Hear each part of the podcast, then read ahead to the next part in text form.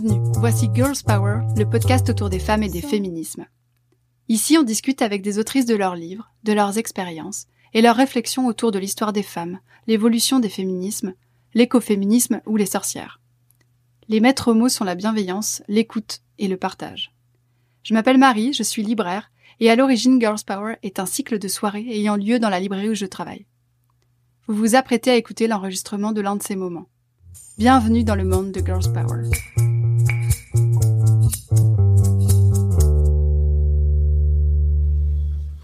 Bonsoir et bienvenue à toutes et à tous au comptoir des mots pour cette soirée avec Chloé Delhomme et Lorraine Bastide. Bienvenue à vous deux. Je suis ravie que vous soyez là pour ce 35e événement de Girls Power, le cycle autour des femmes et des féminismes. Chloé, vous avez écrit entre autres scénarios, théâtre, essais, chansons et les romans Les sorcières de la République et Le cœur synthétique, l'essai Mes bien chères sœurs et en avril dernier un collectif, un livre collectif que vous avez dirigé qui s'appelle Sororité, qui est publié par les éditions Point, auquel toi justement Lorraine tu as participé en écrivant un texte tout en dirigeant le nouveau tome des entretiens de la poudre que j'ai juste là en écrivant euh, une postface à Scum Manifesto et à Virginia Woolf aussi. Rien que cette année, tout en continuant à enregistrer les interviews de la poudre au carreau du temple. Bref, vos œuvres se croisent et se répondent. À vous deux, vous êtes des autrices d'une sélection de lectures fichtrement féministe, donc hautement recommandable. Tout le monde comprend donc pourquoi j'avais envie de discuter euh, ce soir avec vous deux. Ce qu'on va faire non seulement de suite, mais on va pas faire que ça, parce que ce soir, sachez que c'est une soirée un peu particulière pour Girls Power, car après, on aura une lecture de texte par Chloé et Lorraine elles-mêmes, donc ça va être un peu, notamment de textes inédits. Mais on verra ça après. Inédit aussi. c'est toi l'inédit. comme ça, je vais vous prendre comme cobaye. Je vais tester le début du prochain roman. Ah, génial Je suis trop excitée. Avant toute chose, je voulais vous demander, euh, avant de commencer à parler des textes, comment vous allez euh, toutes les deux? Parce que je trouve que c'est un moment qui est très particulier, à la fois pour vos vies, parce que j'ai l'impression que vous enchaînez et vous faites plein d'événements autour de vos livres respectifs, à la fois pour tout un contexte un peu plus global en termes de société. Donc je voulais commencer par ça, par prendre le temps de se poser un peu pour voir L'humeur du jour de Raphaël Ricci à la Starac, en fait. Les soleils, nuages ou pluie? Alors, Lorraine, tu veux commencer? Non, je te, je te laisse. Euh, moi, je suis au bord du burn-out. Que les choses soient très claires. Il est possible que je m'évanouisse. euh, non, bah c'est, euh, c'est, je suis euh, dans l'obligation d'avouer que je fais du hors-sol absolu parce que je me suis mise au scénario et j'ai écrit un film sur un couple de geeks qui rencontre en jouant une sorte de World of Warcraft une vampire avec laquelle ils vont faire trouble. C'est une comédie. Et donc euh, voilà. Et j'ai achevé avant euh, des zombies qui récupèrent leur cerveau mais se décomposent avec des scènes sexuelles tout à fait drôlatiques. Et, euh, et donc du coup, je plus tout le reste, voilà, je je suis pas du tout euh, en prise avec le réel depuis des mois en vérité. Hein. J'aurais adoré faire. Euh, je suis excessivement concernée et politisée en ce moment. Ça aurait été un peu plus sain. Mais euh, le fait est que là, je suis dans Word. Voilà, je, ma vie se passe dans Word. Donc c'est c'est voilà très très intéressant. Et eh ben, tu n'y coupes plus. Si, je t'écoutais. Non, tu n'y coupes plus. Ah, moi, j'écoute pas. Non, bah non, mais alors du coup, en plus, comme t'as été super cash, euh, euh, bah non, mais moi, je viens de passer euh, 3-4 jours à me faire cyberharceler par euh, les fachos sur Twitter, donc je suis pas au top de ma forme. Euh, même si tout ceci est arrivé sur une couche de très grande forme. Ce qui fait qu'en fait, au final, je suis sur une espèce de, de stade médian classique. Euh... non mais c'est vrai, ça pourrait être vraiment pire euh, comment je me sens. Euh, et euh, j'ai, euh, je suis très contente d'avoir pu reprendre les rencontres. Je suis allée à Lyon, je suis allée à Strasbourg, je suis allée à Tours. j'ai vu plein de gens, c'était vraiment génial. D'ailleurs, enfin, ça trop bien de vous voir quoi. non mais c'est vraiment agréable. Je crois qu'on s'était pas rendu compte à quel point ça manquait les, les, les rencontres physiques. On a pu reprendre les, les rencontres au carreau du temple. on a fait les deux dernières sur scène avec euh, Wendy Delorme. Hmm. Merveilleux. Ah, non, mais comment Il faut que vous repartiez avec euh, Viendra le temps du du feu. Ouais, complètement. Il y a des Alexandras. Complètement. D'ailleurs, elle t'a, elle t'a cité dans l'épisode que t'as pas eu le temps d'écouter parce que t'es dans Word. Mais euh, Elle m'a envoyé, j'ai écouté elle- l'épisode. Ah, ok, merci. En tout cas, elle t'a cité, euh, elle t'a, elle t'a crédité euh, à deux reprises, euh, notamment pour ses Alexandrins, sa tare de l'Alexandrin caché. Et aussi Clovis Maillet, qui est un historien médiéviste passionnant, euh, qui est dans le prochain épisode. Et, euh, et voilà. Et donc ça va. Et bientôt, je vais, par contre, me recouper parce que je dois écrire la suite de Présente cet été. Hmm. Et j'ai deux mois pour le faire. J'ai pas commencé. Et pas mon éditeur qui est là. Non, pas. Ils aiment pas ça quand ils, ils découvrent qu'on leur ment depuis six mois. Voilà, le, le bilan. Je voudrais commencer à parler de sororité. Donc cet ouvrage euh, qui est un ouvrage collectif euh, qui rassemble entre autres vous et en tout 14 femmes et tout autant presque de styles et de formes différentes, euh, ce qui donne une vraie richesse à ce livre. Je me demandais comment ça s'était passé cette euh, donc je m'adresse à toi Chloé au début comment ça s'est passé? Parce que c'est toi qui diriges euh, ce collectif. Alors, c'est Gabriella Larin, sous vos applaudissements, qui est dans cette salle. Non, non, je déconne, la pauvre. Euh, c'est Gabriella qui, qui, qui dirige la collection, euh, qui m'a proposé euh, de, de, de faire ça. Donc, nous avons fait le casting ensemble. Euh, casting qui se de, je sais pas si pour un oui si on peut dire casting euh, qui j'y vois pas l'autre mot qui qui devait être représentatif de quelque chose d'extrêmement inclusif. Euh, donc euh, on l'a fait à deux. Euh, les noms les plurilittéraires viennent de moi évidemment et euh, les personnes qui sont plus essayistes pointues je lis pas d'essais voilà, donc euh, du coup, euh, on l'a fait à deux. Et après, pour la gestion, moi, je, je viens des revues. J'ai commencé en revue il y, a, il y a genre 25 ans. Donc, je suis hyper attachée à l'expérimentation formelle. Donc, en fait, toutes, on est d'accord, je ne mens pas. Euh, je leur ai proposé de faire la forme la plus libre possible, voire d'expérimenter. C'était le cas, par exemple, pour Estelle Sarabul, c'est un dialogue, elle en avait jamais fait. Euh, Je crois que Rebecca a un peu poussé le truc. Les chanteuses Jeanne Chéral et, et Juliette Armanet ont fait, du coup, Jeanne m'a fait un poème en alexandrin absolument adorable et, euh, et, et, et Juliette en a profité pour faire une forme poème alors qu'elle fait que des formes chansons. Ovidie, c'est euh, une petite, un petit récit autour d'une analyse de la chanson à cause des garçons. Enfin, on a plein. Ce que je voulais vraiment, c'était que quand on, on allait récupérer les textes pour faire la, la, la, la trame, la compo de l'ouvrage, on est vraiment euh, pas ce côté qui peut être super chiant dans les collectifs de trucs répétitifs au niveau formel où on a une info, enfin le Mm. contenu qui change, mais où on a l'impression qu'on est sur une autoroute.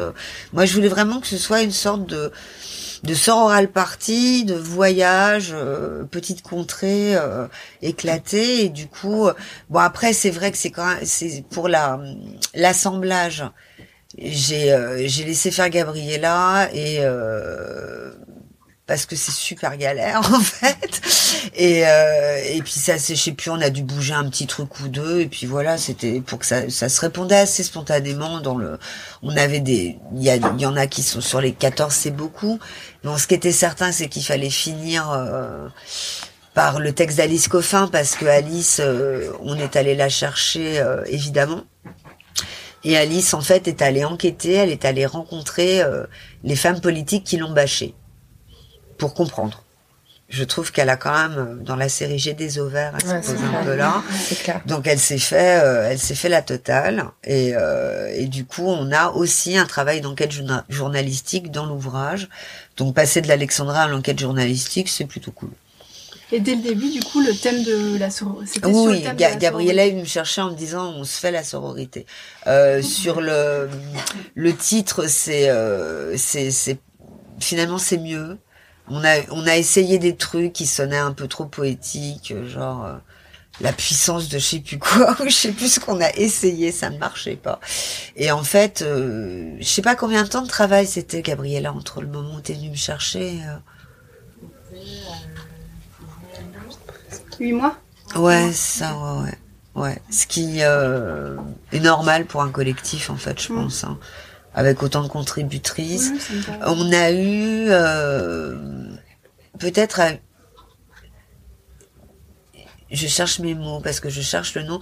Je voulais Véronique. En fait, on a eu quasiment toutes celles qu'on voulait. Euh, mon regret, c'est Véronique Ovalde qui n'avait pas le temps parce que Véronique m'aurait fait une fiction euh, avec du réalisme magique. Et, euh, et la seule chose que j'ai pas dans le recueil, c'est vraiment la fiction qui part de nulle part. Mm. Euh, on a le texte littéraire de Lydie Salver qui est, qui est plus quelque chose, un, un geste poétique qu'une une fiction. Voilà. Mais sinon, euh, à part l'aspect euh, nouvelle au sens euh, du genre nouvelle, donc euh, les, les, les noms, euh, bah il fallait Lorraine, c'était évident, il fallait Alice. il- moi, je pouvais pas faire sans Lola Lafont. Enfin voilà. Et puis après, ça a été aussi euh, euh, des des personnes que j'avais un petit peu envie de visibiliser. Ça a pas de sens parce que en fait l'ouvrage marche très bien, mais moi. euh, quand elles m'ont dit le tirage sur le coup, je leur ai dit que c'était suicidaire, donc bon, euh, je m'attendais pas à ce que ça marche autant. Mais euh, Rebecca Chagnon, par exemple, n'est pas connue du grand public. C'est une metteuse en scène euh, et euh, une performeuse assez hors pair. Je savais qu'elle avait des trucs à dire et qu'elle a une langue très particulière. Donc voilà, j'étais attachée à ça aussi. Enfin, c'était un peu de tout, quoi. On, on avait des locomotives qui s'imposaient pour des raisons évidentes de thématique, Lorraine, Alice, euh, mais euh, mais je voulais euh, aussi en profiter pour euh, voilà que les, les- le partage des privilèges. Donc voilà. Et toi, Lorraine, comment ça s'est passé cette euh, collaboration? Est-ce que de suite, tu as su un peu ce que tu allais écrire? Non, j'ai galéré, je me suis pris la tête énormément euh, pour savoir ce que je voulais dire en fait euh, sur ce texte. Enfin après, j'ai pas du tout euh, hésité à, à accepter parce que c'était un super honneur. Enfin, j'étais, euh, je me suis liquéfiée quand j'ai reçu le mail de Chloé Delhomme qui me proposait de participer à un ouvrage collectif de cette direction. Je suis, oh mon dieu, ça y est, j'y suis, je suis arrivée. La prochaine fois, c'est Gallimard. la blanche. non, j'étais vraiment hyper hyper fière et puis j'ai trouvé que le projet avait énormément de sens, surtout euh, avec cette liste euh, très variée, aussi bien dans les profils, les identités que dans les styles d'écriture, euh, voilà que vient de décrire Chloé. Après, pour savoir ce que j'avais vraiment envie de dire dans le fond, euh, je me suis, je me rappelle plus. En fait, je me rappelle que je vivais un calvaire parce que au même, je devais rendre en même temps la postface de Scum Manifesto et, euh, et Ça, le c'est, oui, une sororité. responsabilité énorme. Bah, Ouais. Ouais, ouais, C'est pression de fou. je pression de fou. Ça, ça fait peut-être dans l'année le projet qui t'a le plus euh, pressurisé. euh, Le scum Ouais. Bah écoute, euh, oui. Euh, Je me suis mis une petite pression Ouais. aussi. Mais bon, je me mettais aussi une pression euh, sur, sur, sur ce livre parce que j'avais aussi un sentiment euh, d'historicité du moment. Oui, enfin, tu vois qu'on était en train de cristalliser aussi un ouais. truc qu'on était en train de vivre collectivement et tout. Donc euh, non, c'était une double pression que je me suis bien infligée au creux de l'hiver dans un moment qui était pas très facile sur le plan personnel. J'ai bien nagé dedans. Euh, mais en plus, ce qui était drôle, c'est que je me documentais sur Valérie Solanas, je relisais le scum dans tous les sens, j'écoutais des podcasts sur le scum. Et qui est la plus grande experte du scum manifesto en France? Delhomme. C'était ma tata morte. Bah voilà, c'est sa tata morte. Et, euh,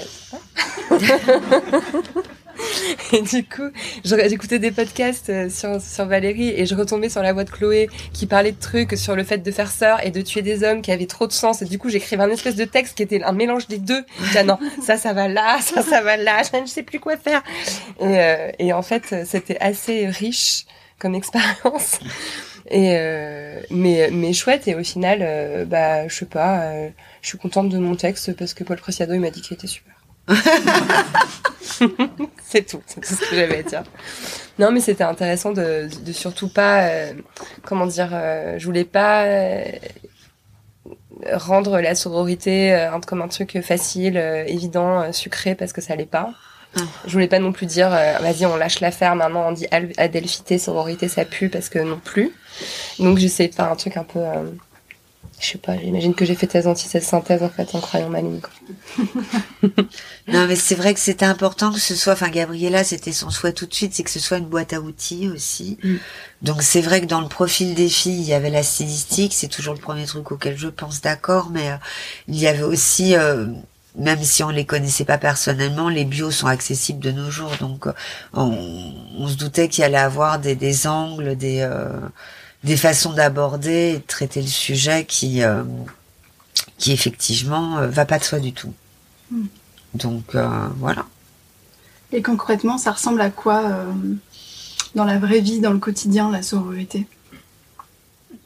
Bah, c'est souvent des anacondas qu'il faut avaler avec le sourire parce que sinon, mais ça va être l'objet du texte que je, alors oui, ça va être l'objet du texte de tout à l'heure. Sauf que comme c'est un roman, les personnages sont, le curseur est dans la noirceur la plus absolue. Je n'ai pas exactement la position de mes personnages, mais euh, cette difficulté d'incarne, de négociation entre euh, les valeurs individuelles et euh, la volonté collective, c'est parfois compliqué. Après, la sororité dans le quotidien, je pense que c'est plus des histoires d'alliance, Mm. de, de choses qui se passent de façon tacite sur un regard, sur garder le chien, sur... euh, c'est c'est dans un espace je pense que bon les soirées ont officiellement repris maintenant donc euh, euh, on, on peut se rappeler euh, ce que c'était que la, la, la vie sociale. Euh, c'est un, un coup de remarque un peu oui un badaboum quoi un truc un peu déplacé un peu euh, bah si on est attentive moi j'ai quand même l'impression par rapport à enfin depuis les trois quatre dernières années on a euh, une réaction collective même si le collectif euh, implique deux filles seulement ou, ou trois. Euh, il y a euh, il y a de la sororité qui parce que c'est appeler un chat chat quoi qui se met en place euh, en combativité en réaction euh, et après, je pense que évidemment, moi, je suis très privilégiée parce que j'ai pas de vie d'entreprise. Je vais pas dans un bureau où je suis avec une machine à café et un N plus 1 qui me reluque le cul, donc c'est plus facile. Mais euh, j'ai la sensation, pour avoir euh, pas mal de copines qui travaillent dans la vie normale, euh, que entre elles au bureau aussi, les petits N plus 1 mal placés, Ça ça, passe bah, ça passe moins parce que du coup, il y en a une qui fait la remarque et les autres se dressent parce qu'on n'ose plus, on se sent allié, quoi.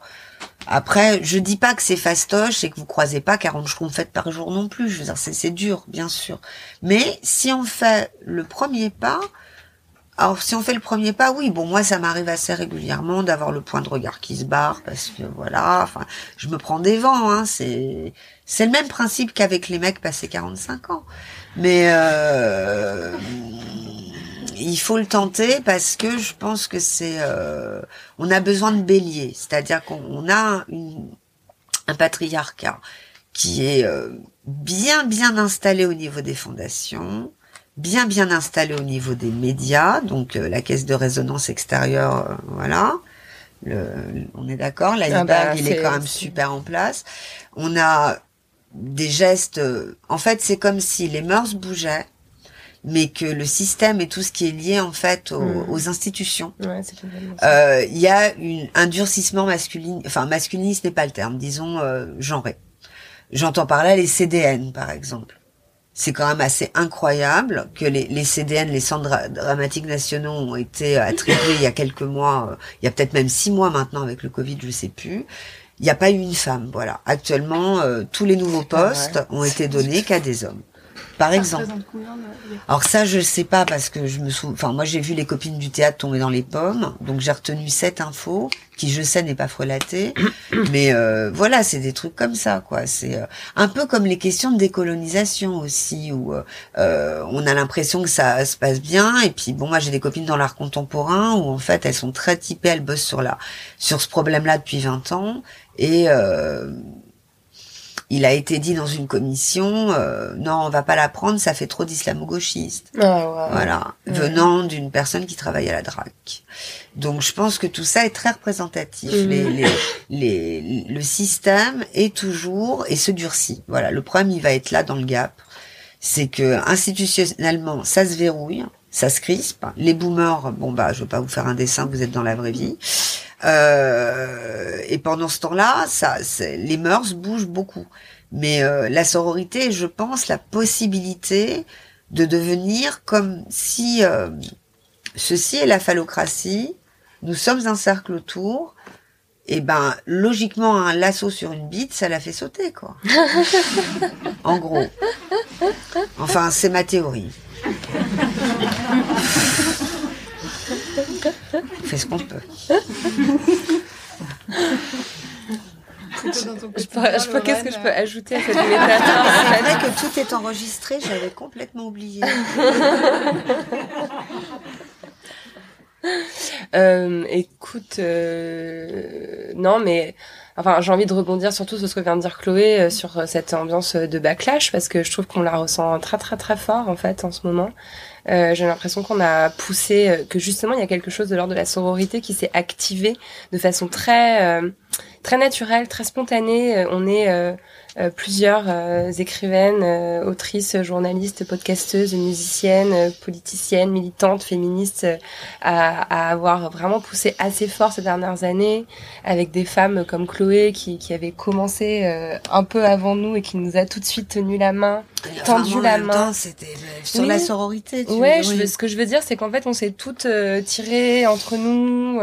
Enfin, tu vois, t'es es dans mon bouquin, je suis dans ton bouquin. Je trouve que c'est pas un hasard et, euh, et qu'on s'est vraiment donné beaucoup d'écho.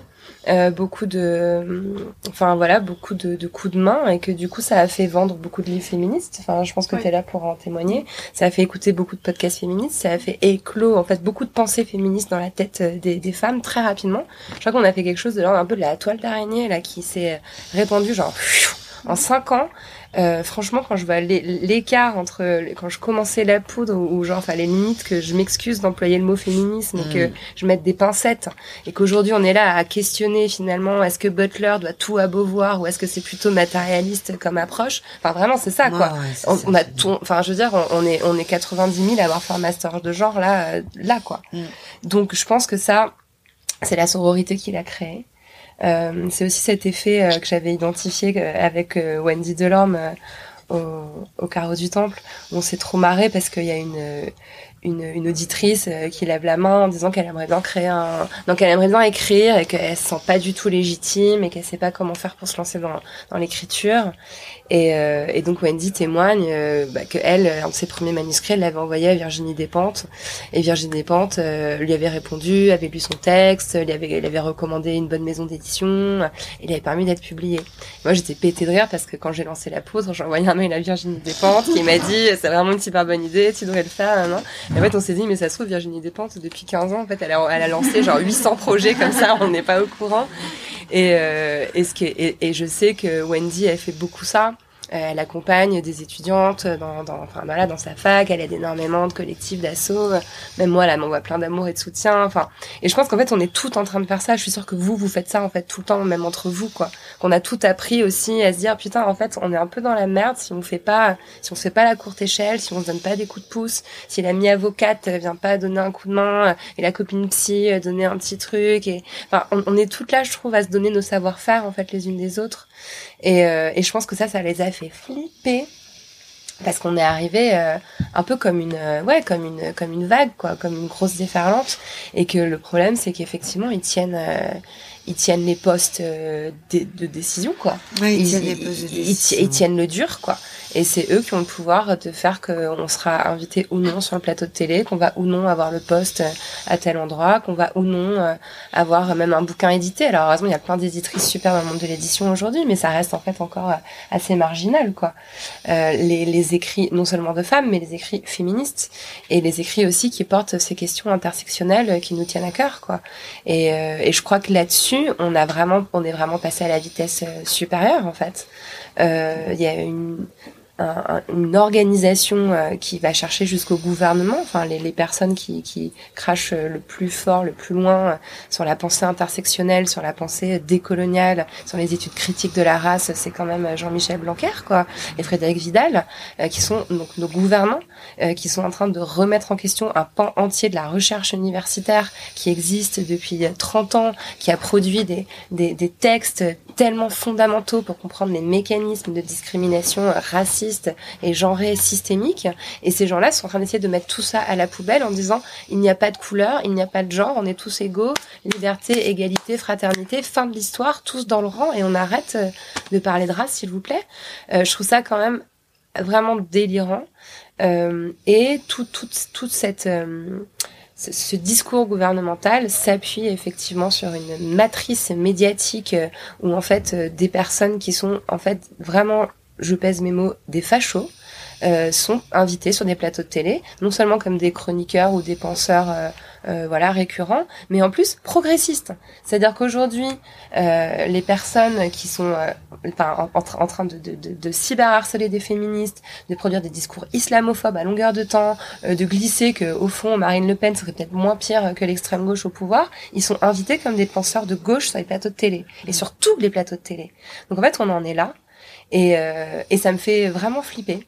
Et, euh, et si j'en crois aussi mes antennes, j'ai l'impression que tout ceci s'accompagne aussi dans nos vies quotidiennes, dans nos vies personnelles de femmes, d'un petit backlash euh, sur le plan euh, des relations hétérosexuelles.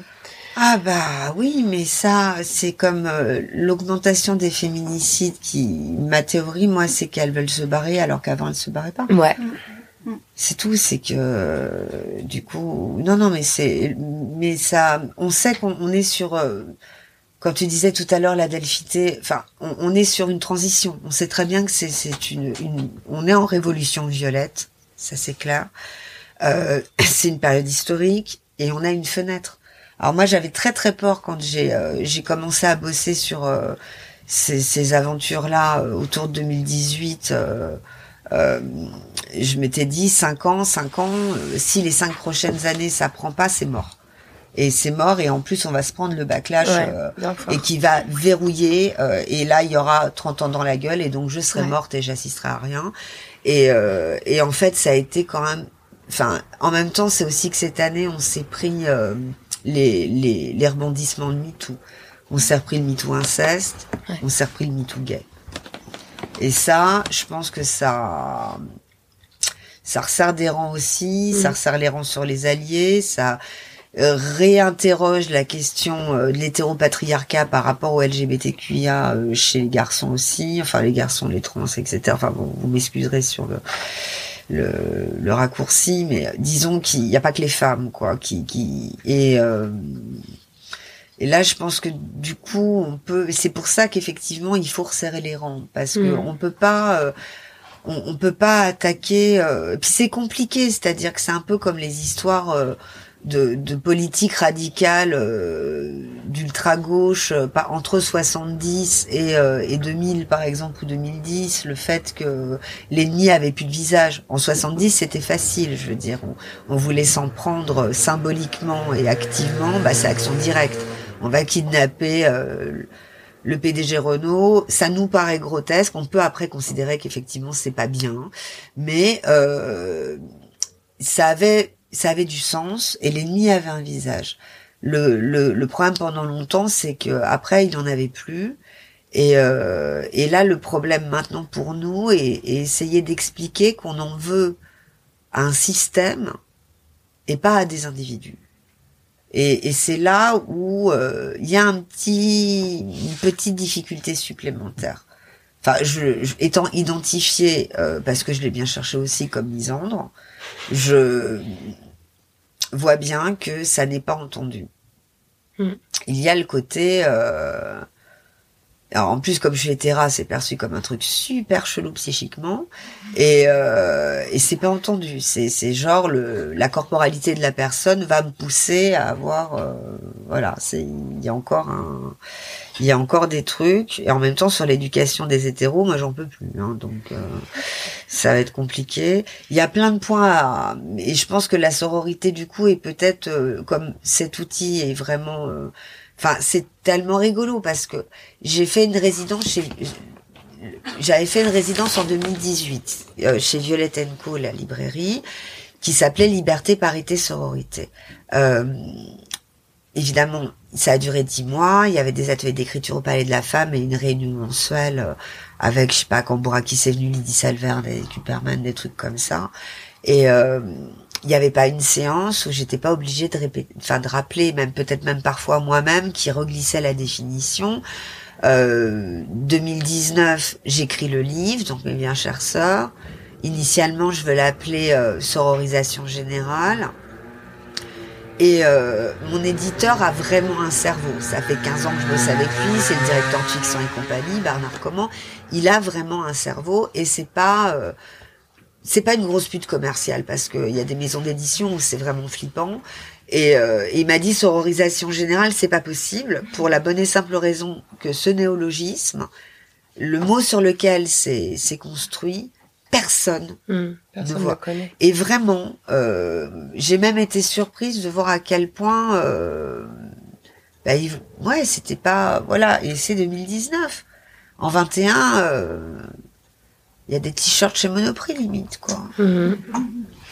Donc, euh, toute la question que je me pose en ce moment, en durcissant les curseurs dans le roman, c'est aussi est-ce que c'est pas un peu flippant l'emballement, qui peut euh, du coup devenir un, effet euh, un peu de mode, dénué de, de réalité implicative quoi. Mais c'est c'est enfin ça me fait hyper plaisir de voir euh, je sais pas, j'ai un compte Insta où je pose trois photos tous les six ans. Euh, il, il, y a vraiment beaucoup de hashtags sororité, de, de c'est devenu voilà. Or, ce qui n'est pas nommé n'existe pas. Tant que le mot n'était pas utilisé, le concept n'était pas actif. Donc ça c'est super. Et l'autre truc qui me fait hyper plaisir dans le rapport au mot, c'est que maintenant on dit féminicide. bah voilà. On dit plus drame familial. Il était fou d'amour. Avant que j'oublie, je vais justement rebondir sur ce que tu as dit, Lorraine, euh, par rapport au carreau du temple, donc le collectif euh, pour l'écriture féminine c'est créé entre temps. Euh, c'est donc la création, c'est Minute Simone, c'est Clémence qui est derrière ce compte-là, et donc elle a créé un collectif donc sur Instagram, ça s'appelle Écrit, Simone. Et il y a un, ça y est, il y a un Discord qui est lancé. vous pouvez aller voir, vous pouvez aller vous joindre si ça vous intéresse. C'est Écrit Simone. Lorraine, la sororité est au cœur de ta démarche avec la poudre, où tu choisis de donner le micro à des femmes au parcours différent. Euh, ce deuxième tome d'entretien est centré cette fois sur euh, les actrices et les réalisatrices, les femmes de cinéma. En, le reparcourant hier, il y a une citation qui m'a qui m'a interpellée. C'est une phrase de Ouda Benyamina, la réalisatrice de, de Divine, qui dit Le cinéma est vraiment un acte politique où tu peux questionner la société dans laquelle tu es. Est-ce que c'est pour cette dimension politique que euh, ce deuxième tome de La Poudre et que La Poudre s'est particulièrement intéressée au cinéma? Bah ça s'est fait, presque euh, euh, sans faire exprès en fait, parce que ce tome il s'est pensé a posteriori, enfin au fil de mes interviews. moi je pensais pas que j'allais déjà le transformer en livre un jour, et j'avais pas forcément conscience des corps de métier que je faisais venir dans le podcast. Enfin c'était vraiment je faisais venir euh, les, les, femmes qui avaient produit euh, euh, des choses qui m'avaient touchée, émue, interpellée. Et voilà. Et puis quand on s'est retrouvé à devoir penser au visage que devait avoir le livre de la poudre, on s'est déjà rendu compte que retranscrire une interview de la poudre, ça fait énormément de pages.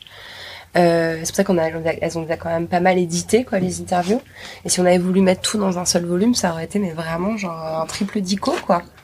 Donc, euh, donc il a fallu réfléchir à comment les répartir, comment euh, séparer les trois tomes. Et, euh, et la seule chose évidente, le seul groupe qui se détachait de façon évidente, c'était ce groupe-là, cinéma. Euh, c'est pour ça qu'après, un peu par défaut, on a mis les écrivaines et les musiciennes ensemble dans le tome 1. Et si tout va bien, il y aura un tome 3 avec les politiques et militantes.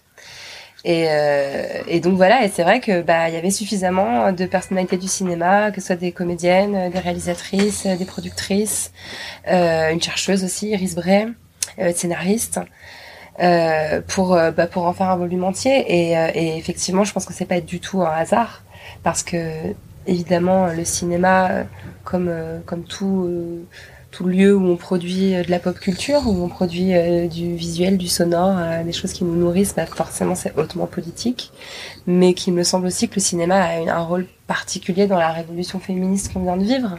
Enfin, les moments féministes forts qu'on a trouvés dans le cinéma depuis MeToo sont hyper nombreux. Bah, déjà MeToo, c'est les femmes du cinéma qui l'ont lancé. Ça c'est quand même hyper intéressant de, de, s'interroger sur le pourquoi. Euh, moi, j'aurais tendance à dire que c'est parce que c'était celles qui étaient les plus puissantes, qui étaient les plus audibles, euh, celles qui avaient le micro tendu vers elles, et, euh, et qu'en fait, euh, voilà, il n'y a pas plus de viols dans le milieu du cinéma qu'ailleurs, parce qu'en fait, on viole partout.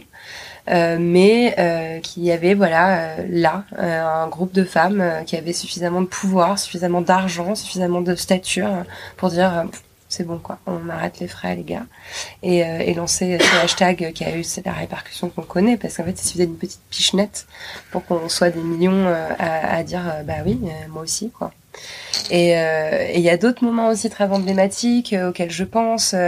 on peut pas s'empêcher de penser à, la cérémonie des Césars, voilà, avec Adèle Haenel qui se lève et qui se casse, Aïssa Maïga qui met le cinéma français dans son dans son caca tout blanc. Euh, C'était intéressant comme métaphore. euh, Qu'est-ce qu'il y avait d'autre? Il y en a d'autres qui me venaient à l'esprit. Bah, il y a évidemment euh, voilà, euh, le travail d'Adèle Haenel, euh, de Céline Sciamma, Portrait d'une jeune fille en feu, qui a aussi, je pense, énormément fait avancer les représentations pour, les, pour les jeunes femmes lesbiennes qui ont trouvé là une respiration extraordinaire. Et euh, voilà, et puis et puis il y a, y, a, y a, énormément de femmes euh, comme je sais pas moi Fanny Herrero qui a écrit la série 10%, qui a aussi amené des nouvelles représentations. Enfin voilà, il me semble que le cinéma a effectivement eu un rôle un rôle central et, et c'est intéressant parce que le livre il va de 2016 à 2020 donc on commence en 2016 avec Rebecca Zlotowski. C'est hyper drôle parce que Rebecca Zlotowski, elle est devenue après, alors oui, j'ai pas parlé de 50-50 pour 2020, mais qui est ce collectif euh, qui a fait un travail hyper important. Là, pour le coup, un exemple de sororité, je trouve magistral. Euh, les meufs se sont dit, on va toutes se réunir, on va mettre en commun nos expériences. Elles ont fait quelque chose de parfaitement transversal en mélangeant tous les métiers du cinéma. Il y avait euh, sur le sur la dans le même amphithéâtre, j'étais venue à une de leurs réunions un soir, il y avait euh, des des, des, des des actrices euh, césarisées et puis des preneuses de son, euh, des monteuses, des productrices, enfin tout était complètement mélangé. Et elles ont toutes dit voilà, moi je vois du sexisme là, moi j'en vis là, moi j'en vis là, moi j'en vis là. Elles ont pris conscience à force de faire des réunions non mixtes, car c'est super intéressant de faire des réunions non mixtes. Jean-Michel Blanquer. euh, elles ont vu qu'il y avait quelque chose de systémique, c'était pas elles le problème. Et euh, elles sont organisées, elles ont exigé du CNC euh, d'avoir quelque chose de concret, c'est-à-dire une aide d'argent supplémentaire pour que lorsqu'un film présente une fiche technique absolument paritaire, il touche de l'argent en plus. Franchement, le génie des meufs, quoi. Genre, évidemment que les producteurs, ils vont se faire chier à trouver une bonne cadreuse euh, s'ils savent qu'ils vont toucher un million de plus, évidemment. Et ça, c'est une très belle victoire qu'elles ont obtenue euh, très rapidement. Et Rebecca a été donc euh, une, des, une, des, têtes de proue de ce, de, ce, de ce collectif qui s'est créé peu de temps après MeToo. Mais quand je l'interview en 2016, c'est ma toute première invitée de la poudre. Je sais pas s'il y a des personnes qui ont euh, qui ont écouté cet épisode, mais c'est vraiment, enfin euh, c'est c'est la préhistoire de la poudre quoi. D'ailleurs c'est le seul qui est complètement monté. J'arrête pas de me planter. Et euh, et elle était encore dans un truc. Non, je dirais pas non plus que je suis féministe parce que oui, mais les quotas, faut se méfier parce que et en fait, elle avait pas encore franchi le pas. Et il y avait des moments de colère, effectivement, quand elle parlait euh, euh, des jurys assez masculins, quand elle parlait de la façon dont on l'a catégorisée, elle, plus volontiers dans la catégorie genre réalisatrice femme, des choses comme ça. Et, euh, et voilà, et un an plus tard, chou, donc voilà, et puis ça se termine avec l'interview d'Iris Bray, qui donc je l'ai interviewée en avril 2020, donc pendant ce fameux premier confinement. Euh, J'adore quand on me dit premier confinement, c'est comme si on est complètement résigné. C'était pendant le 18e confinement, je me rappelle. euh, et euh, bah, on était juste après la cérémonie des Césars. Et c'était aussi un moment, je pense, très particulier pour les féministes parce que je crois qu'on a toutes vibré très très fort à cette cérémonie qui était une espèce de matérialisation du backlash aussi.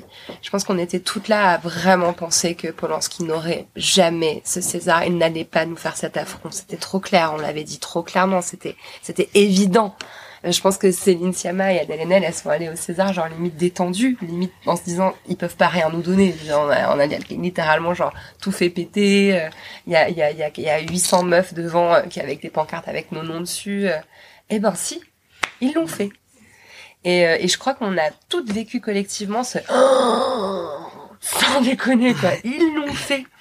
Et juste après, il y avait le 8 mars. Et je me rappelle, on était vraiment nombreuses dans les rues. C'était une espèce de, de, manifestation sublime. Ah, petit frisson sur le bras quand j'y repense. Mmh. Euh, et puis boum, confinement, qu- quatre jours plus tard, c'était Ah, fini. Avant même le confinement, une de Libé, le 8 mars. La une de Libé qui était, ouais, ouais, ouais, Lettre du violeur ouin ouin. ouais. Ouais, putain, c'est vrai qu'elle faisait mal, ça. Libé. Ouais. Merveille du monde. Mais c'était cette année, c'était suite cette année où ils nous ont fait le violeur Oui. Ah, c'était suite cette année, je... Oui, Mais non, mais il y a une année blanche, du coup, on bug. Ouais, c'est ça. Dans ma tête, c'était... Non, non, bah, le violeur Dans ma tête, je me prenais euh, dans la gueule le, le Polanski suivi par le 8 mars alors qu'il y avait un Non, il y avait quoi? Mais il y a aussi un truc qui, a- qui nous a volé l'actu, qui m'a saoulé. Ah bah non, bah c'était le, le coronavirus. Je savais pourquoi on parle pas de la manif. Ah oui, parce qu'il y a donc un virus tueur qui est en train de devenir une pandémie mondiale, donc bon, fatalement. Et, euh, et en fait, du coup, j'ai eu Iris euh, par Zoom, parce qu'on a fait des interviews sur Zoom pendant le confinement, à peu près un mois après ça. Et euh, elle, elle était vraiment aux premières loges, parce que son livre, Le Female Gaze, je trouve que c'est vraiment la, la, la, documentation en fait de tout ce, toute cette prise de conscience sur les ressorts que pouvait avoir le cinéma sur nos imaginaires sans qu'on s'en rende vraiment compte. D'ailleurs, elle a écrit un texte dans Sororité qui est magnifique, qui est un texte euh, sur l'amour en fait. Je trouve qu'elle a tiré la sororité vers la notion d'amour et, euh, et c'est hyper beau. Et, donc on finit par cette euh, par ce mélange de déception et d'espoir qu'incarne Iris dans, cette interview où, où elle raconte exactement en fait ce qu'on est en train de raconter depuis tout à l'heure quoi cette espèce d'impression que waouh on a tellement d'outils on a tellement d'armes d'un coup on a tellement compris euh, le, bordel quoi. Et qu'en même temps on se tape en face euh, quelque chose de très très solide et, euh, de parfois décourageant. Et, le chemin parcouru de cette interview de octobre 2016 à celle d'avril 2020 euh, bah ça montre que ouais il y a une révolution qui a bel et bien eu lieu entre les deux quoi Tu l'aurais réalisé euh, sans ça, sans devoir se replonger, tu vois, dans les archives de la poudre de 2016. Tu en avais déjà conscience ou c'est euh, Bah, du fait que la révolu qu'il y avait une révolution qui avait eu lieu, oui, carrément. Je l'ai quand même euh, bien vécu dans ma chair, pas mal documenté. Et puis moi, je- c'est vrai que je suis journaliste. je je, je m'octroie euh, rarement euh, le luxe ou le calvaire au choix euh, de m'arracher du monde comme le fait Chloé euh, pour écrire quelque chose de fictif. Euh, Je suis quand même toujours toujours dans l'actu et toujours en train de produire des questions, des textes et, d'interviewer des gens pour éclairer tout ça. Donc oui, je l'ai quand même vécu aux premières loges. Mais mais c'est vrai que ça m'a ça m'a ému de les voir côte à côte ces textes. Ouais. Ça m'a ému de, les- de voir ces paroles se succéder et, et ce, maillon, ce chaînage se faire d'une femme à l'autre pour en arriver là où on est aujourd'hui. ouais. Merci. On va s'arrêter là pour euh, cette première partie. Merci à vous. Alors donc, je lis le texte d'Iris Bray dans le livre Sororité, coordonné par Chloé Delhomme. Ça s'appelle Nos mains nues. Paris, 1994. Ce geste-là, je ne l'ai quasiment pas vu. La main d'une femme rencontrant celle d'une autre. Je creuse ma mémoire. Les femmes prenaient rarement soin les unes des autres, ni autour de moi, ni sur le petit écran. Je me souviens à 10 ans du feuilleton Océane, lorsque l'héroïne découvrait l'existence de sa petite sœur Mera. Ce prénom de sœur gravé dans ma mémoire parce qu'avec la mienne, nous avons passé des heures à s'attraper la main sous l'eau pour reproduire ce geste de fiction, pour jouer à Océane. Des années plus tard, j'ai tenu maintes fois sa main pour la retenir de disparaître, dans chaque situation frontalière, dans les espaces limitrophes, dans ceux où les basculements s'opèrent à l'hôpital, dans un aéroport, allongé sur l'asphalte, flottant à la surface de la mer, je glissais ma main contre la sienne.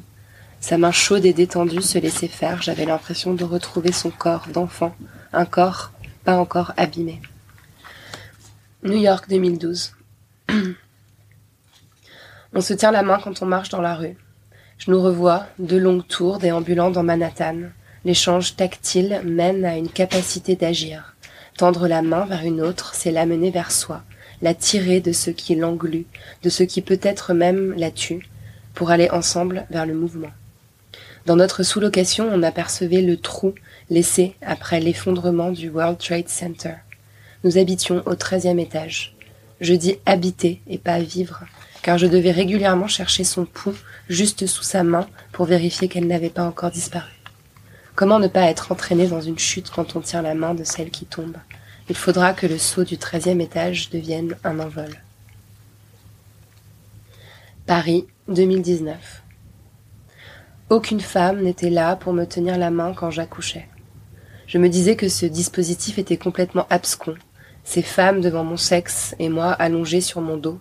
Il me paraissait évident que j'aurais dû être accroupie avec une femme en face de moi, paume contre paume, des mains pour soutenir, pour résister, pour pousser, pour aider après à se relever.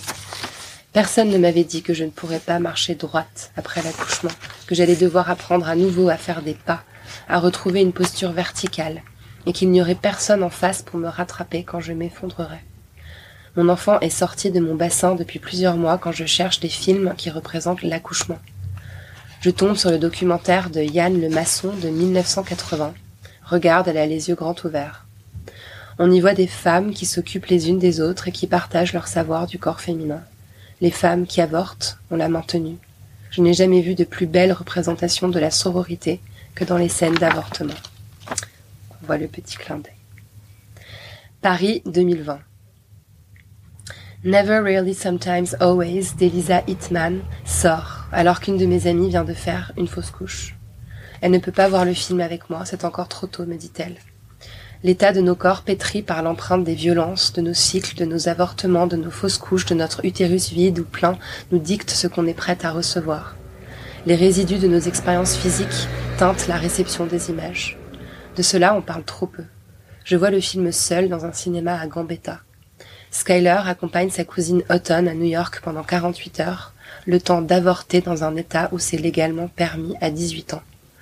Autumn attrape la main de Skyler pendant que cette dernière se force à embrasser un garçon en espérant qu'il leur donnera assez d'argent pour qu'elle puisse rentrer en Pennsylvanie. Autumn, accolé derrière une colonne dans la station de bus Port Authority, fait glisser sa main le long de cette sphère pour chercher les doigts de celle qui se sacrifie de l'autre côté. D'un côté, une jeune fille qui vend son corps à un homme, de l'autre, un échange entre femmes qui n'a pas de prix. Elles ne peuvent pas se regarder, mais elles se voient. La main remplace l'œil. Je continue ou pas? Ouais. Bah oui. Tu veux jusqu'au bout, d'accord. Bah enfin. Non mais je, je sais pas. T'es habitué à faire des lectures? Oui, c'est mon métier. Toi, c'est interviewer plein de gens et poser plein de questions et obtenir du savoir. Moi, c'est faire l'andouille. Arrête, n'importe quoi. Je continue alors. Paris 2015. Je disparais après l'avortement d'une amie. Son choix m'avait brûlé d'une manière que j'ai encore du mal à comprendre. Je ne savais pas où je me situais dans mon désir d'enfant. Un an après, elle a eu un enfant. Je n'arrive toujours pas à lui parler. J'ai retrouvé ma langue en tombant enceinte. Pourtant, je ne savais toujours pas où se situait mon désir d'enfant. J'ai appris la sororité en plusieurs temps, en plusieurs rencontres, tardivement. Celles qui nous tendent la main ne sont pas toujours celles qu'on imagine. Parfois nous avons besoin de prendre le large, se laissant engloutir par les profondeurs, le temps de reprendre son souffle. Je pense à l'image du corps corseté d'Ada dans la leçon de piano de Jane Campion, qui plonge sous l'eau, emporté par la corde autour de son pied, de ce corps avalé par la mer, qui reste immobile quelques, instants, avant de retourner vers la vie. Paris 2020. Je projette cet extrait sur l'eau d'une piscine pendant la préparation de mon, documentaire sur le regard féminin. Je ne sais pas toujours à quoi tient une émotion au cinéma, mais dès que la musique arrive pendant cette séquence, dès que le corps de l'héroïne bascule par-dessus bord, je sens mon corps entier se mobiliser. Je n'ai qu'une envie, c'est de lui tendre la main. Et en créant cette projection, en revivant cette émotion, en superposant la pellicule contre la peau de l'eau turquoise de la piscine, la voix de Campion réverbère. La musique du film résonne dans cette piscine fermée, l'écho du silence de la mer résonne avec ma solitude. Je relève la tête pour reprendre mon souffle et je vois toute mon équipe autour de moi, toutes ces femmes qui mobilisent leurs muscles, leur corps et esprit pour que ma vision puisse éclore. C'est donc ça, la sororité. Mon cœur brisé me l'avait presque fait oublier. Vientiane 2018. Je vois pour la première fois s'afficher les lettres calligraphiées à l'encre qui forment les mots The Portrait of a Lady sur le majeur d'une main de femme. Jane Campion inscrit le titre de son film sur un doigt au lieu d'un écran noir. Sa caméra longe la paume ouverte et offerte. Une main tendue. Mais vers quoi? Malgré le titre singulier de cette adaptation du livre d'Henry James, le film s'ouvre sur une multitude de femmes, une galerie de portraits. La caméra déambule parmi ces corps. Des femmes allongées dans l'herbe, certaines dansent, d'autres fixent la caméra. Une paume tendue vers ces corps d'inconnus, vers la notion de sororité. Jane Campion crée une filiation sororale parmi ses héroïnes de fiction au sein du même film, mais elle la tisse aussi entre les œuvres. Elle lit ses héroïnes d'une main à une autre. Cette main du titre rappelle celle d'Ada de la leçon de piano, à laquelle il manquait des doigts, tranchés par un mari qui ne supportait pas le surgissement de son désir. Cet index calligraphié comme pour réparer la main d'une héroïne du passé. Une main tendue vers nos fantômes, vers nos mortes, qui n'ont pas réussi à attraper une main à temps.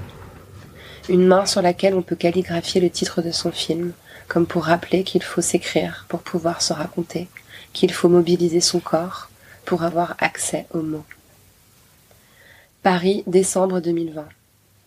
Je pense à celles qui me donnent accès à la langue, à celles qui m'encouragent à écrire, à celles qui me nourrissent de leurs pensées, celles que je connais grâce aux livres et celles que je connais intimement. Je pense au moment où je laisse leur corps venir contre le mien. Je pense à la sensation de leurs embrassades. Je pense à celles qui m'ont récemment retenu. Je pense à leurs mains. Ce geste si simple, tendre la main, se chargeant d'une dimension politique et poétique lorsque le contact se fait entre deux corps féminins. Et puis, je pense à ses mains, à elle, ses longues mains douces et nerveuses. Je pense au frôlement du dos de sa main cherchant la mienne pendant une exposition. Je pense à la chaleur qui se dégageait de ses paumes posées sur mon ventre arrondi. Je pense à la pulpe de son doigt qui me donnait de l'électricité quand elle se posait sur mes lèvres, à ses doigts bagués approchant une cigarette de sa bouche, à ses doigts nus en moi. Je pense à elle qui m'assure qu'elle prendra soin de moi, même si elle est loin. Je pense à elle qui me dit que le plus grand amour, c'est l'amitié. J'attends alors le jour où elle glissera à nouveau sa main dans la mienne. Putain, c'est beau. Hein, c'est bien. Euh, c'est un roman que je mets du temps à faire parce que j'ai mes scénarios de créatures. Et euh, en fait, il, il met en scène deux personnages, un nouveau qui s'appelle Iris, et j'ai demandé l'autorisation à Iris Bray d'utiliser le prénom parce que c'est en faisant le collectif et de voir ce prénom dans les épreuves, tout ça, je me suis dit quand même ce prénom est très très joli et j'aime bien quand je j'ai les persos avoir un prénom auquel je suis attachée. Euh, Iris et nous avons Clotilde Mélis qui fait son grand retour. Pour ceux qui connaissent un peu mon boulot, c'est un personnage que je me trimballe depuis 2004 et qui est une, une autrice expérimentale des zinzins qui a écrit Le vagissement du minuteur ou euh, Les prophétesses de la N12. Enfin, c'est une déclinaison parodique de mon boulot et c'est un peu mon âme noire. Euh, c'est les questions que je me pose qui sont euh, disons que elles sont pas en forme voilà. Elles sont pas en forme. J'ai pas le titre parce qu'au début euh, j'étais partie que sur Iris qui est euh, avec euh, bah vous allez voir tout de suite avec des, des problèmes de comment dire. Ce sont deux femmes de mon âge donc moi j'ai 48 je crois que je les ai je vais non je crois que je leur ai donné mon âge euh, qui sont à se prendre la révolution violette, euh, mais en voyant euh, les conséquences que ça a dans leur vie quotidienne et euh, et c'est pas toujours si facile, c'est-à-dire que bon, vous allez voir parce que de toute façon j'écris parce que je peux pas faire autrement. Sinon j'explique tout pourri. Alors j'ai pas le titre, je n'ai pas le titre. Éventuellement, ce premier chapitre pourrait s'appeler On se lève, on se casse, mais on va où? Euh, Vu la réaction, je vais le garder, Gabriel. Alors, j'ai une voix de canard parce que j'ai une rhinite qui ne me quitte plus. Iris ne supporte plus les hommes. Et quand elle dit les hommes, il faut surtout entendre les hétérosexuels. Néanmoins, pas seulement, particulièrement depuis le MeToo gay. Jusque-là, elle pensait que la violence masculine ne s'exerçait que sur les femmes, et bien sûr les enfants. Ces récits de rendez-vous qui se changent en cauchemar, pénétration forcée et fin en PLS, ça l'a complètement retourné. Depuis, dans son cerveau, c'est plus rangé pareil. Le dossier culture du viol se trouve en haut de la pile. Ça a une incidence sur sa vie quotidienne. Elle ne sait plus où regarder pour ne pas être en colère. Espace public, privé, intime, partout la voile, les mains des hommes, saturation tympan, captation façonnage des désirs et imaginaires. Le monde leur appartient, comme les corps qui s'y trouvent. Des agressions sexuelles et des féminicides, des injonctions toxiques, un règne systémique. Quand elles traversent la ville, certains pissent en pleine rue. Sur les bancs, les banquettes, ils écartent bras et cuisses, des putains d'animaux qui marquent leur territoire. De plus en plus souvent, elles s'imaginent armées d'un grand fusil de chasse et sourient à l'idée de leur tirer dans les couilles. Ensuite, elle se rend compte qu'elle yoyote un chouïa et tente de dire adieu à ses pensées morbides. C'est pas toujours facile. Iris ne supporte plus les hommes dans leur globalité, sachant pourtant combien c'est mal, très mal de généraliser. La pensée se fait créer, l'esprit tombe des falaises. Mais elle est trop poreuse aux embruns du moment. Elle observe la quatrième vague féministe libérer la parole. Et cette parole, en déferlante, impose à tous ce même réel. Prédation et domination, l'impunité sociale, l'ombilique culturel. Elle ne peut plus aimer les hommes. C'est beaucoup trop lui en demander. Iris a juste 48 ans et épuisé le champ des possibles. Elle ne trouve pas d'attirance sexuelle pour les femmes, elle sait que ça ne sert à rien de le nier. Ce serait pourtant la solution. La seule pour éviter le suicide sentimental, car c'est bien là que ça va l'amener, Iris le sent et s'interroge.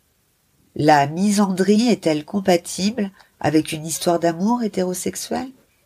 La misandrie n'est pas exactement l'inverse de la misogynie. La misandrie, c'est politique. La misandrie, c'est systémique. La haine de la phallocratie, de ses incarnations. Pas le mépris a priori de tout humain doté d'une bite, le dictionnaire devrait être mis à jour. Iris n'est pas essentialiste, elle sait le problème culturel. Leur monde leur appartient, le monde leur appartient, comme les images qu'ils créent. Iris voudrait s'extraire de la chaîne alimentaire, mais ses pulsions libidinales, elle ne peut pas les modifier. Misandre et hétéra, deux données antipodes, qui écarissent chaque jour davantage son esprit. Le féminisme radical est-il compatible avec une histoire d'amour hétérosexuel? Comment ne pas se dire je couche avec l'ennemi et se projeter tondu à la libération Iris tient beaucoup à ses cheveux. Il lui coûte une fortune, coiffeur et produits de soins. Une révolution de mœurs ne fait pas couler de sang, mais reste néanmoins une révolution. Iris se demande du coup si la quatrième vague doit compter ses martyrs, et quel est le profil socio-psychologique de celles qui tomberont, dommages collatéraux. Lutter contre le patriarcat implique de sacrifier certains désirs intimes. Relationner ventricule n'est peut-être dans son cas plus à l'ordre du jour. Iris ne trouve pas ça très gai, mais après tout le bonheur ne l'est pas non plus. Iris est face à un problème. Un mur se dresse, infranchissable, indestructible, briques de marbre et béton armé. C'est sûr que ce serait plus simple de toutes devenir lesbiennes. Sauf qu'on ne choisit pas. On n'entre pas en lesbiennat comme d'autres dans les ordres. La désertion des hétéras vers le royaume des guerrières impliquerait que Goudouland soit l'armée du salut, ce qui finit quand même par être très insultant. Iris a une amie que ça agace beaucoup. Une amie qui ne cesse de faire la connaissance de filles lassées des hommes sur les applications de rencontres, de filles lassées des hommes qui la prennent pour cobaye, interface bêta-test, afin de tenter l'expérience menant à la validation de leur choix de vie théorique. Ça ne se passe pas toujours si bien, et ensuite, souvent, elle la ghost. Iris sait qu'elle n'est pas lesbienne. Elle a cru l'être durant treize mois, pendant qu'elle était le trophée de chasse d'une prédatrice à tête de fan, qui l'a planté soudain juste à l'orée du bois pour une proie sexuellement plus audacieuse, après l'avoir, cela va de soi, tropé à clito rabattu. Treize mois. C'était il y a douze ans. Pour Iris, vu la durée de ses cycles existentiels, douze ans, c'est une éternité. Les hommes l'indisposaient bien moins. Pour autant, elle était soulagée et heureuse de passer de l'autre côté, de rester entre femmes de ne plus avoir à subir les travers inhérents à toute relation de couple avec un couillidé. Iris n'a pas d'enfant, mais elle connaît quand même le poids de la charge mentale. Elle s'est presque toujours retrouvée en train de faire la boniche. Elle se l'est avouée tardivement, trouvant pour chaque conjoint son lot d'excuses, d'autant que tous étaient gauchistes, voire parfois révolutionnaires. Iris se croyait préservée pour raisons idéologiques, l'égalité femmes-hommes, ses chéris étaient pour. En vérité, elle compensait son infériorité économique par la gestion du domestique, en culpabilisant tellement de rentrer si peu de fric qu'elle faisait spontanément des tas de gigots de sept heures. Iris est scénariste et réalisatrice. Maintenant, elle s'en sort bien, mais durant des années, financièrement, elle n'était pas autonome. Depuis qu'elle est célibataire, elle ne touche plus à une casserole et passe très peu l'aspirateur. Elle n'utilise que le micro-ondes et n'invite plus personne chez elle, tant l'état des sols est une honte. Iris n'a pas d'enfant, mais elle a eu des hommes, plein d'hommes dans sa vie et ses nuits. Iris est ce qu'on appelle dans le langage courant une grande amoureuse. Tout du moins, elle l'était. Iris n'est pas certaine que ça puisse continuer. On parle beaucoup de la charge mentale, mais on oublie toujours l'enclume que représente la charge divan. Chaque jour que Lily t'épargne, ça commence dès le réveil. Le café n'est pas bu, mais déjà l'homme s'étale et requiert l'attention. J'ai super mal dormi, j'ai rêvé que je ratais le bus avec toutes mes valises dedans, c'était vraiment hyper bizarre, du coup je prenais le métro et là il y avait ma mère qui tenait un chien en laisse, c'était un canichetin un peu comme Roudoudou, il se mettait à me parler en espèce d'espagnol, j'ai un de ces mal de crâne, je comprends pas du tout ce que ça peut vouloir dire, surtout que je me déplace vraiment plus qu'en scooter. À ton avis mon cœur, toi t'as bien une idée? Iris y a eu droit, quel que soit le partenaire. La tranquillité psychique est-elle compatible avec une histoire d'amour hétérosexuel? Iris se pose sérieusement la question. L'empathie est le sens de la psychologie, ce genre de compétences. Iris n'a plus envie de se les faire extorquer. Il y a des gens formés pour ça qu'il faut parfois payer très cher. Et même la sécu s'en mêle, c'est un véritable travail, même s'il est bien amateur. Surtout avant le premier café. La séance achevée, l'esprit en sort exsangue. Iris après ne peut plus penser ni analyser ses propres problèmes de transport en commun nocturne. Ses souvenirs oniriques se sont évaporés. L'entretien de son équilibre psychique est-il compatible avec une histoire d'amour hétérosexuel? Comment être attentive à soi lorsqu'on est envahi par l'autre, sans avoir bu son expresso? La charge divan, Iris ne veut plus la fader. Sans compter que la charge divan implique aussi la maïotique, soit l'accouchement live de chéri, hyper tendu et incapable d'identifier ce qui l'angoisse précisément, voire infoutu d'être conscient qu'il est présentement stressé, et si stressant que même le chat en a le poil tout hérissé. Il faut bien dissiper les tensions dans la pièce, cette électricité, ce plafond bas et lourd. T'as quoi, lapin, je sais pas. C'est quoi le problème, chouchou, je t'ai dit, j'en sais rien. Iris, par choix, n'a pas d'enfant, mais régulièrement est sage-femme. Qu'ils se reconnaissent si mal et qu'ils soient incapables de vouloir lire en eux-mêmes, Iris a la fatigue, au point de faire une croix sur toute vie affective. Iris n'est pas sexuellement excitée par les femmes, elle se connaît assez et n'a aucune envie de, de retenter l'expérience. Parfois elle se demande, peut-être que c'est au fond parce que je m'aime pas assez. Son corps de femme à elle, son sexe de femme à elle, elle n'y trouve aucun érotisme. Les seins presque pareils, alors évidemment, elle se pose la question. Le problème, c'est que maintenant, elle ne supporte plus du tout de voir jouir un homme. Tant ce monde est à son sens un gangbang permanent.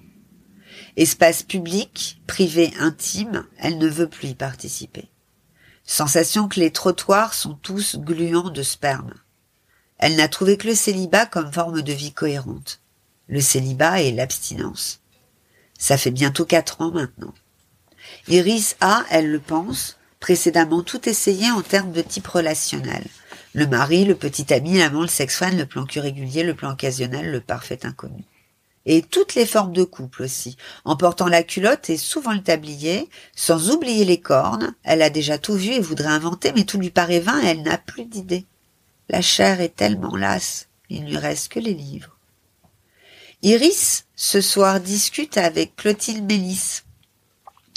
une amie écrivaine de son âge, qu'elle a connue il y a dix ans à Rome, à la Villa Médicis, où elles ont décroché le Graal d'une résidence.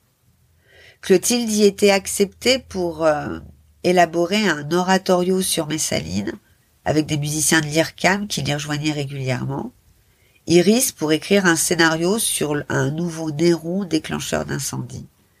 Elles ont passé un an ensemble, surtout ensemble, les autres pensionnaires s'avérant rapidement ne pas présenter des pathologies mentales compatibles. Au final, Clotilde a écrit une performance chorale mêlant magie et politique, intitulée Ainsi tombera le patriarcat, après s'être engueulée avec ses musiciens, surtout avec celui qui venait de la sauter. Le texte relevait de la sorcellerie. Derrière la poésie se camouflait une invocation aux déesses en alexandrin, porteuse d'un sort si puissant, incrusté de formules magiques traduites de langue ancienne si morte et exotique, que Clotilde a évidemment commis quelques erreurs de traduction. Du coup, au lieu de provoquer la simultanée crise cardiaque des détenant le pouvoir et des institutions nationales et des entreprises privées du pays, ainsi que l'autocombustion des conjoints violents, la nécrose du phallus du moindre Français ayant usé d'un comportement sexuellement agressif, la fonte de la langue de toute bouche proférant une parole misogyne, Clotilde a lancé le compte à rebours de l'avenue du Covid, sans du tout le faire exprès. D'ailleurs, elle n'est pas au courant, ce qui explique qu'elle n'éprouve pas de culpabilité et que cette information n'influe pas sur l'histoire en train de se dérouler. Au sortir de la villa, Iris a quant à elle réalisé un film où plutôt que Néron à Rome, il est question de zombies dans le parc de la Villette en 2080. Elle l'a intitulé Les amants faisandés. Deux zombies amoureux, deux hommes qui se décomposent davantage à chaque plan, jusqu'à finir en magma de chair fusionnant, leurs os gens dans le pu, sur les décombres de la géode. Il va de soi que ce choix n'a pas vraiment aidé à l'avenue de la Gloriole au sein de sa carrière. C'était il y a dix ans, pour Iris et Clotilde, c'est une éternité. En ce moment, les deux femmes discutent au téléphone. Iris poursuit sa quête, ses interrogations, elle cherche des réponses, sa voix se pose dans les graves. Le moment est sérieux. La lutte contre la, phallocentrie. La lutte contre la phallocentrie est-elle compatible avec une histoire d'amour hétérosexuel? Clotilde débit et ne s'était pas précédemment posé en ces termes la question. Iris dit à Clotilde qu'elle hésite aujourd'hui à se définir asexuelle parce que le A a rejoint le sigle LGBTQI. Iris ne sait plus comment faire pour sortir du patriarcat et ça lui cause bien du souci. Elle ne peut aller nulle part. Il lui faut inventer quelque chose d'inédit. Clotilde propose la mise à mort de ces foutues catégories, se penser personne à personne, désirer un corps, un esprit, un frère d'armes, une âme sœur, Yel quelque part aussi. La terre est ronde, le monde non binaire. Iris s'emporte, je sais, merci, que c'est ringard d'être hétéra. Clotilde dit si ça se trouve, il te faut un F2M. Iris répond que pourquoi pas si c'est sûr qu'il fait la vaisselle. Clotilde pense on n'est pas sorti, mais répond j'en connais un tas. Iris soudain se rebiffe, j'ai choisi le célibat. Clotilde se tait un instant, puis aussitôt s'inquiète. Parmi ses amis les plus chers, elle compte une femme atteinte d'épousite aiguë ce mal consistant à transformer en dinde obsédée par la bague au doigt n'importe quelle fille pourtant équipée d'un cerveau. Cette dernière agonise de ne pas trouver l'amour. Clotilde dit à Iris que de se refuser à toute histoire d'amour, de s'exiger si seule, de se durcir autant, ce n'est pas plus futé. Iris fait remarquer que la grande différence, c'est qu'elle, elle ne souffre pas. Sur ce, elle marque un point. Clotilde change de sujet. Quelque chose la travaille, elle aussi, en ce moment. Donc là, on va être dans le glauque et la sale ambiance, je vous préviens, sur euh, le souffle magique qu'on vous a donné avec Lorraine au début, on va se descendre d'un cran. Faudra pas m'en vouloir, c'est normal que je me pose des questions. C'est lié à la quatrième vague aux étapes, aux formes, aux outils de cette révolution que Clotilde Iris désignent par la violette.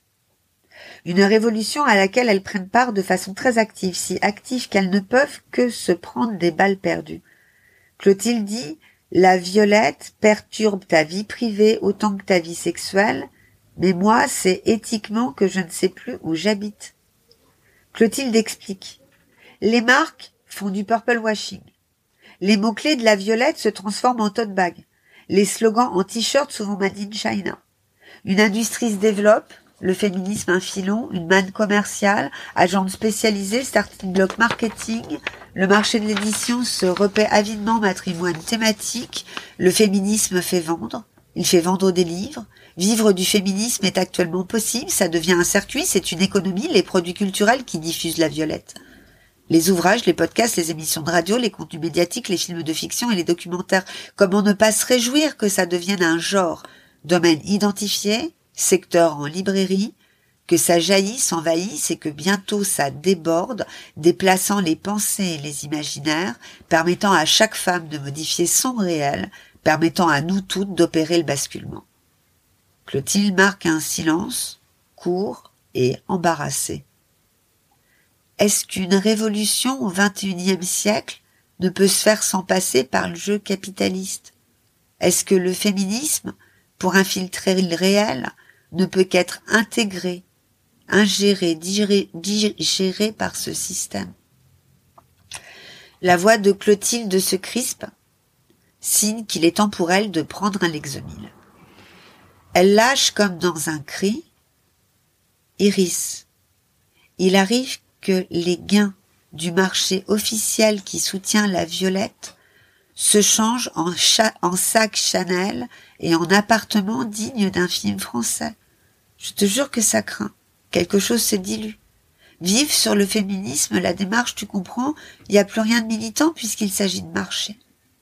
Iris sent que Clotilde est au bout du rouleau, alors elle ne dit pas la question du pouvoir se retrouve inéluctable et parfaitement intacte, quels que soient les acteurs, le territoire, le moment. Iris ne le dit pas parce qu'elle sait que Clotilde a foi dans un concept qui se veut horizontal. La puissance sororale déjoue la pyramide et se veut neutralisante de toute domination. Iris écoute Clotilde qui confie dans un souffle. Chacune fait ce qu'elle veut, ne pas attaquer une femme, ne pas juger, accepter, ouvrir toujours les bras, un lien indéfectible, ça devient compliqué. Vraiment très compliqué, ça veut dire accepter de laisser s'épanouir actes, gestes et pensées qui sont à l'opposé de certaines valeurs qu'on a ancrées au profond de soi. La voix de Clotilde se brise et son grain s'éparpille. Iris ne sait pas quoi faire, quoi dire en attendant? L'intersectionnalisme et la sororité le féminisme inclusif, ce que je sacrifie sur l'autel de la cause, moi, ça n'implique pas un manque, une vide comme un vide comme dans ton cas. Ça ne joue pas dans le désir, les sentiments, l'affect. Ce à quoi je renonce, c'est à être cohérente, dans ma tête, cohérente, éthiquement, moralement. Pour soutenir la violette, j'accueille la confusion. Je négocie, je pactise, avec des positions que je ne partage pas du tout, que parfois je considère comme parfaitement toxiques, assignées à l'ennemi, potentiellement dangereuses, tant elles nous font reculer. Je crois bien que j'arrive présentement à un stade où je ne peux plus gérer. Tu comprends, reprend Clotilde, faire masse contre le patriarcat, être solidaire avec toutes, toutes les femmes, car chacune se doit d'être ma sœur en ce moment précis, alors que plein s'engueule devant des mâles ravis à qui s'affile la trique, je commence à fatiguer. Nous serons toujours d'accord sur la cible à abattre, le système à déconstruire, le changement à effectuer. Néanmoins, je me questionne. Comprends-moi, je suis autrice. J'écris d'où concrètement? Je parle de quoi à qui? La violette que l'on vit, celle que je te décris, c'est celle qui se passe en France. Et en France en ce moment, au niveau polémique, c'est devenu si tendu que l'agression entre femmes ne peut être évitée. La faillite et l'échec des modèles successifs, la fin qui se rapproche, la chute, le glissement déjà officiel vers une politique d'extrême droite assumée. La violette se déploie sur un champ de ruines minées. La révolution féministe concorde avec l'agonie de la Ve République. Le règne des LBD, qui crèvent les yeux des pauvres lorsqu'ils se rebellent, le déni des stigmates du temps des colonies qui se fredonnent de concert avec Michel Sardou. Les leaders d'opinion sont des trolls de plateau incitant à la haine, Le débat public est officiellement orchestré par Cyril Hanouna sur une chaîne de télé appartenant à Vincent Bolloré, tout comme celle où Zemmour a chaque jour sa tribune. Le chaos étant total et l'explosion en cours, tout le monde est aux abois et chacun veut se placer. C'est tellement le bordel, le premier identifié est sûr d'avoir ses chances. Les gens manquent de repères, le peuple de Twitter a besoin en urgence d'hommes qui n'ont pas peur de crier que l'on ne peut plus rien dire et de femmes labellisées, puissantes. Clotilde se tait soudain, le temps de déglutir lentement son lexomile. Je prends beaucoup sur moi pour porter la violette, chuchote presque Clotilde, à croire que cet aveu est enrubanné de honte, un sale petit secret. J'ai renoncé à afficher mon antinatalisme. Je ne demande plus aux femmes de cesser de se reproduire, je ne fais même plus de remarques, quand certaines se rendent compte que leurs enfants pour de vrai vont vivre la fin du monde au point qu'ils en mourront à l'aune d'un soleil vert. Le nihilisme déclaré ne peut être compatible avec un féminisme actif. Le besoin de se reproduire au XXIe siècle, je m'interdis d'y lire une insulte suprême à toute intelligence. Chacune fait comme elle peut pour combler ses carences, simuler que sa vie a un sens. De toute façon, gamin ou non, on finit presque toutes sous antidépresseurs. Clotilde, Clotilde demande à Iris si elle ne la saoule pas trop. Iris répond que non. Évidemment que non, l'une et l'autre traversent une période historique. C'est une révolution à laquelle elles prennent part. Elles sont à des endroits et elles ont des enjeux parfaitement différents. Pour autant, les deux morflent, autant qu'elles en discutent. Clotilde allume une cigarette et confie à Iris ce qui lui pèse le plus. Pour ne pas être perçue comme antisororale, pour ne pas délier les rangs qui se doivent d'être serrés pour un effet bélier, elle réduit au silence, elle réduit au silence, ce qui pour elle constitue une grille de lecture du réel qui l'entoure. Un truc très important. Tous les monothéismes pratiqués dans ce pays ont été inventés, déclinés, propagés par le patriarcat. Que la France soit un pays laïque est, Clotilde dit, je le pense, en soi une chance immense, car ici la croyance d'une entité définie masculine, qu'une identité définie masculine soit à l'origine de toute vie, n'est imposée à personne, et aucune femme n'est tenue au port du voile, de la perruque ou du serre-tête. L'homophobie est dans les gènes du patriarcat, comme son besoin de familles nombreuses. Les monothéismes vérolent tout projet de société féministe progressiste. La honte ne peut changer de camp, les privilèges cesser, c'est une question de bon sens. Se soumettre aux stratégies masculinistes ancestrales jusqu'aux confins de son mysticisme, c'est valider chaque jour le règne des mâles alpha, c'est leur faire allégeance, renforcer leur défense au moment où, enfin, Certains de leurs bastions sont en train de vaciller. La voix de Clotilde Soudain s'emballe de cellophane, comme si elle redoutait que ses propos ne s'abîment, ne se gâtent et pourrissent, une fois repris par des bouches qui ne sécréteront que du fiel. C'est par sororité que je me mords la langue, au sang la langue, tellement au sang. Il m'arrive de me dire que je vais la changer en viande hachée, ma langue, à force de me taire, de ne pas réagir quand je vois des frangines complètement déconnées. L'Apocalypse se déroule au XXIe siècle. Nous vivons à la fin du monde. Les dieux uniques et leur folklore sont les plus vieux outils de domination masculine. Il y a souvent des moments où j'ai envie de glisser hashtag vous me faites chier avec vos religions, vos fables conçues de toutes pièces pour faire de nous des servantes, des ventres à embryons, des dévouées gouvernantes circonscrites au foyer et à l'obéissance. Je soutiens le blasphème comme une arme nécessaire pour tenir à distance des kits de soumission pervers, des assujettissements ritualisés, des mesures manipulatoires. Le problème, Coupiris, c'est que tu crois aux déesses et pratiques la magie. Donc sur ce terrain-là, de toute façon, quoi que tu dises, ta parole est invalidée.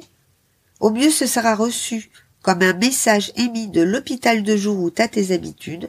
Au pire, on se dira, cette personne est de droite. Voilà.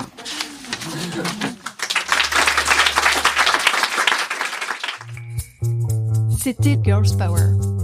Si ça vous a plu et que vous trépignez d'envie de nous le dire, on est joignable sur Instagram et sur notre site librest.com. Vous y trouverez aussi les livres et les autres références dont on a parlé. J'y mets aussi les prochaines dates des soirées Girls Power et des sélections thématiques, comme des idées de livres féministes pour enfants ou des livres sur les sorcières ou sur l'afroféminisme, et toutes les infos de ce podcast. À bientôt pour le prochain épisode de Girls Power.